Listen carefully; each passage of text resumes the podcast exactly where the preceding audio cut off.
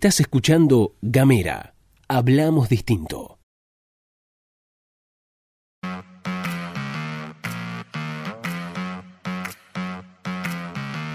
¿Qué tal? ¿Qué dicen? ¿Cómo les va? Bienvenidos, bienvenidas, bienvenidas a una nueva edición de La Pastilla de Gamera, este microinformativo que distribuimos de lunes a viernes. Mi nombre es Luz Escarpati como es habitual me acompaña Gastón Lodos. Hola Luz, hola a todos, todas, todos quienes están escuchando. Muchas gracias por estar ahí, muchas gracias a todos, todas, todos quienes se van sumando día a día a este proyecto comunicacional que es Gamera. Si querés conocer todos nuestros contenidos podés entrar en www.gamera.com.ar y ahí vas a encontrar todas las cosas que hacemos. Hay noticias, hay cultura, hay difusión de distintas cosas, actividades y demás. Estamos hablando de economía también, de psicología, bueno, tenés de todo en www. sí, dije www.gamera.com.ar. También nos puedes encontrar a través de las redes sociales en Twitter, en Facebook y en Instagram. Nos vas a buscar como arroba gamera TDF. Hoy capítulo estreno de De Jardines Ajenos, conducido por el gran, gran, gran Federico Marcel, que en esta oportunidad va a estar hablando de distopías políticas. Ahora sí, si te parece bien, Gastón, pasamos a la información, a lo que hace a la agenda, vamos a retomar una información que se desprende la semana pasada porque lo habíamos dicho aquí en la pastilla de Gamera, en la que dábamos cuenta de que quedó habilitada la convocatoria a trabajar a los grupos de riesgo. Estamos hablando de lo que es la esfera estatal. En ese sentido, a través de la Subsecretaría de Ocupación Laboral y Fiscalización Sanitaria Provincial, se estableció el mecanismo para realizar la convocatoria con algunas excepciones. La resolución prevé la posibilidad de que el trabajador se niegue y en ese caso su jefe deberá poner en conocimiento a la Dirección de Medicina del Trabajo que va a evaluar la situación. Sí, pero en principio estamos hablando de la vuelta efectiva al laburo de los grupos de riesgo en la provincia de Tierra del Fuego. Esta aclaratoria la hacemos porque en la pastilla del jueves habíamos mencionado esta situación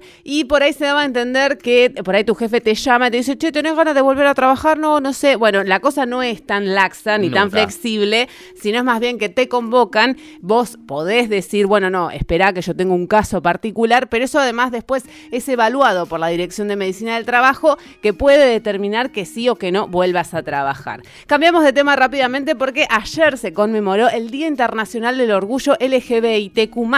Se conmemora en esta fecha el 28 de junio para ser precisos por los hechos sucedidos en Stonewall en Nueva York, Estados Unidos en 1969, estos que marcaron un momento crucial en los inicios del movimiento de liberación. En ese aspecto les compartimos este un informe que elaboró la Organización Internacional del Trabajo, la OIT, que destaca cuáles son los grupos más golpeados por la crisis global, obviamente generada por la pandemia del COVID-19. ¿Cuáles son la juventud, las mujeres y justamente el colectivo LGBTIQ? A ver, hay pocos datos estadísticos oficiales, pero sí algunos relevamientos de la situación de la comunidad trans en la Argentina. En algunas pocas publicaciones están estos datos, como la realizada por Berkins, la gesta del nombre propio. Esto fue publicada por la editorial de Las Madres de Plaza de Mayo en 2005 y reeditada en 2013. De esta publicación se desprende que el promedio de vida de las personas trans travestis oscila entre los 35 y los 40 años. ¿Y por qué es esto? Porque tienen una imposibilidad de acceder a los derechos humanos más fundamentales y básicos, como la salud, la educación, el trabajo y la vivienda. Sobre esto, Erika Noelí Moreno, militante trans, referente de Red Diversa Positiva aquí en Tierra del Fuego, dijo a Gamera qué es lo que falta para avanzar en la igualdad de derechos. Hace falta la implementación del cupo laboral trans y de la inclusión laboral trans. Faltan muchas políticas públicas de acción positiva, que no queden en letra muerta. Salud, vivienda, trabajo, justicia. Cambiamos de tema rápidamente porque se produjo una caída histórica de la industria. En 2020 se van a fabricar cerca de 5 millones de celulares. Es un número bastante, bastante bajo. El año pasado se habían fabricado 7 millones y ya era el número más bajo desde el inicio del ciclo de la producción nacional. Hasta el 16 de marzo, esto es comillas, ¿no? Comillas. Hasta el 16 de marzo las plantas estaban operando con un 57% de capacidad ociosa. Esto era en función de cómo venía reaccionando la demanda. A partir de esta fecha las plantas se cerraron Cierro comillas, esto lo dijo eh, Federico Gelemeyer al medio y profesional, él es el presidente de Afarte, bueno, una situación verdaderamente dramática en relación a la producción, este, sobre todo en Tierra del Fuego. Claro, porque lo que hay que tener en cuenta es que la situación de la producción industrial ya venía bastante golpeada por las políticas macroeconómicas de la administración macrista. Avanzamos, si les parece, eh, tenemos una noticia interesante para compartir con ustedes porque publica Telam que en el 2021 el INDEC realizará la primera encuesta nacional de uso del tiempo y trabajo no remunerado.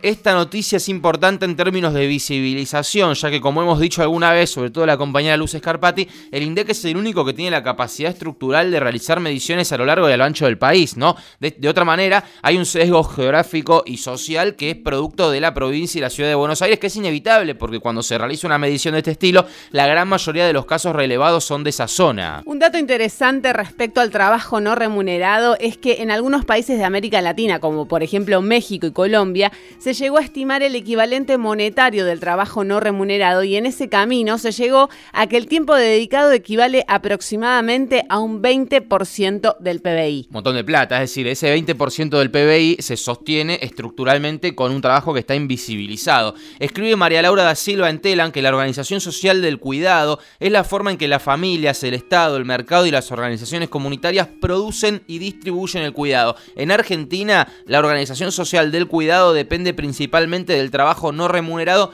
que se realiza al interior de los hogares y recae en mayor medida en las mujeres. Quien también habló fue Andrea Lorenzetti, que es la directora de estadísticas sectoriales del INDEC. El cuestionario está orientado a medir no solo actividades y tiempo entre varones y mujeres, sino servicios de cuidado a los que los hogares recurren para satisfacer las necesidades de la potencial población que demanda cuidados. Esto, como decía Gastón, lo precisó la directora de estadísticas sectoriales del INDEC, Andrea Lorenzetti. Otra potencialidad de la encuesta, ya para cerrar esta, este fragmento, va a ser medir el valor económico del trabajo no remunerado. De eso hablábamos antes cuando decíamos que en otros países, por ejemplo, está medido eso, de manera de contribuir a ampliar y consolidar el sistema de cuentas nacionales. Atención a esto, ofrecer, al ofrecer una cuantificación del trabajo no remunerado y aportar insumos que permitan valorizarlo monetariamente. Es decir, que esos trabajos de cuidado no sean la trastienda invisibilizada para sostener el PBI, sino un factor reconocido dentro de este inmenso grupo de relaciones económicas que es el PBI. Es decir, cuando se habla de aportar insumos que permitan valorizarlo, se habla de poner la teca, que haya dinero circulante también dentro de lo que es el trabajo no remunerado, que deje de serlo, digamos. Que el trabajo del hogar, que recae principalmente en las mujeres, deje de ser no remunerado, es, de un, es una de las principales demandas de lo que eh, pregona la economía feminista. Quien, una, una de las precursoras, si se quiere, en, en, en Argentina de este tema es Mercedes de Alessandro, que ahora forma parte del Ministerio de Economía, ella es economista y tiene Economía Feminista, su portal que tiene un montón de material para que interese profundizar sobre el tema. Bien, vamos a otro tema, si les parece, ya cerramos la pastilla de Gamera de hoy, porque vamos a hablar un poquito de espionaje ilegal, porque lo que sabemos de las últimas horas es que Juntos por el Cambio se manifestó en contra de dichas denuncias. La coalición opositora difundió un comunicado conjunto firmado por el expresidente Mauricio Macri y los dirigentes Alfredo Cornejo, Elisa Carrillo, Patricia Bullrich, Maximiliano Ferraro, que es el 2, digamos, de la coalición cívica, Miguel Pichetto.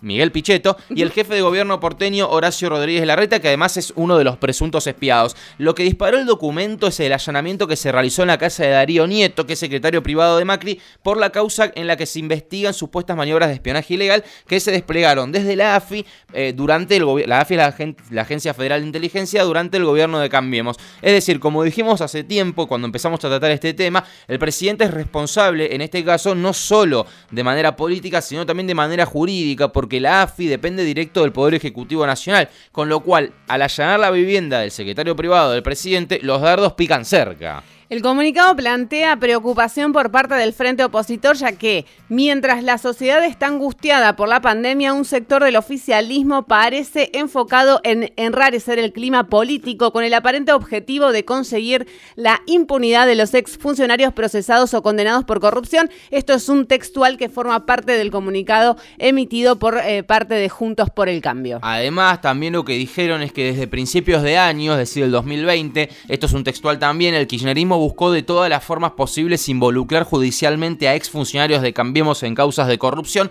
pero no encontró nada, dicen, por la sencilla razón de que nuestro gobierno, plantean ellos, este eje Juntos por el Cambio, fue transparente y honesto. La verdad que de este foro, quizás y con mucho respeto, uno podría decir que sentenciar que no se encontró nada es un poco apresurado, ya que les contamos que la mayoría de las denuncias por espionaje ilegal que se realizaron, se realizaron durante el último mes, es decir, desde finales de mayo y durante todo el mes de junio, o sea, es un poco pronto. En ese aspecto proponemos que lean la nota Introducción al espionaje ilegal, que es de Gastón Lodos, que está en la sección Nuestra Pluma de gamera.com.ar y en la que hacemos un repaso de las principales causas que se están llevando adelante al respecto. Para hacer la nota, les contamos, accedimos a testimonios de presuntos espiados y hasta de integrantes de la propia Agencia Federal de Inteligencia. Que hablaron en exclusiva para Gamera, sí. Por ejemplo, uno de los periodistas que forma parte de las denuncias de espionaje es Marcelo Silvestro, que es fotoperiodista de perfil, lo era en aquel entonces, a quien le habrían confeccionado una ficha ideológica durante el G20 y nos contó algunas de las cosas que vivió hace algunos años. Me decían que yo guardia a Macri o, a, la reta. Me iba a las 6 de la mañana, no salía nunca de la casa. Cuando me, cuando me pasaban la orden de trabajo, ¿sí? Por algún tema puntual. Entonces llegó un punto con los jefes y con los editores, era llamarme, che, Marcia, date una vuelta por el diario, ir a tomar un café y decirme, che, mañana vamos a hacerle una guardia a fulano a Mengano. Hacela y después te pasamos la, la, la, te pasamos la orden.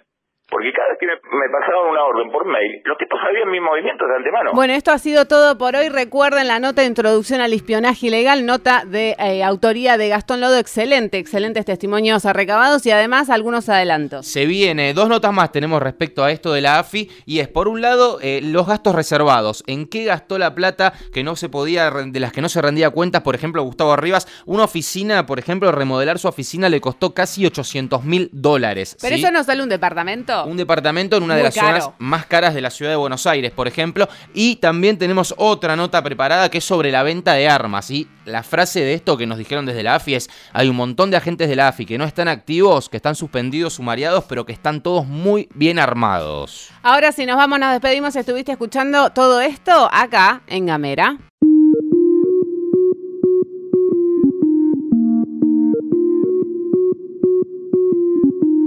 Seguí nuestros contenidos en gamera.com.ar.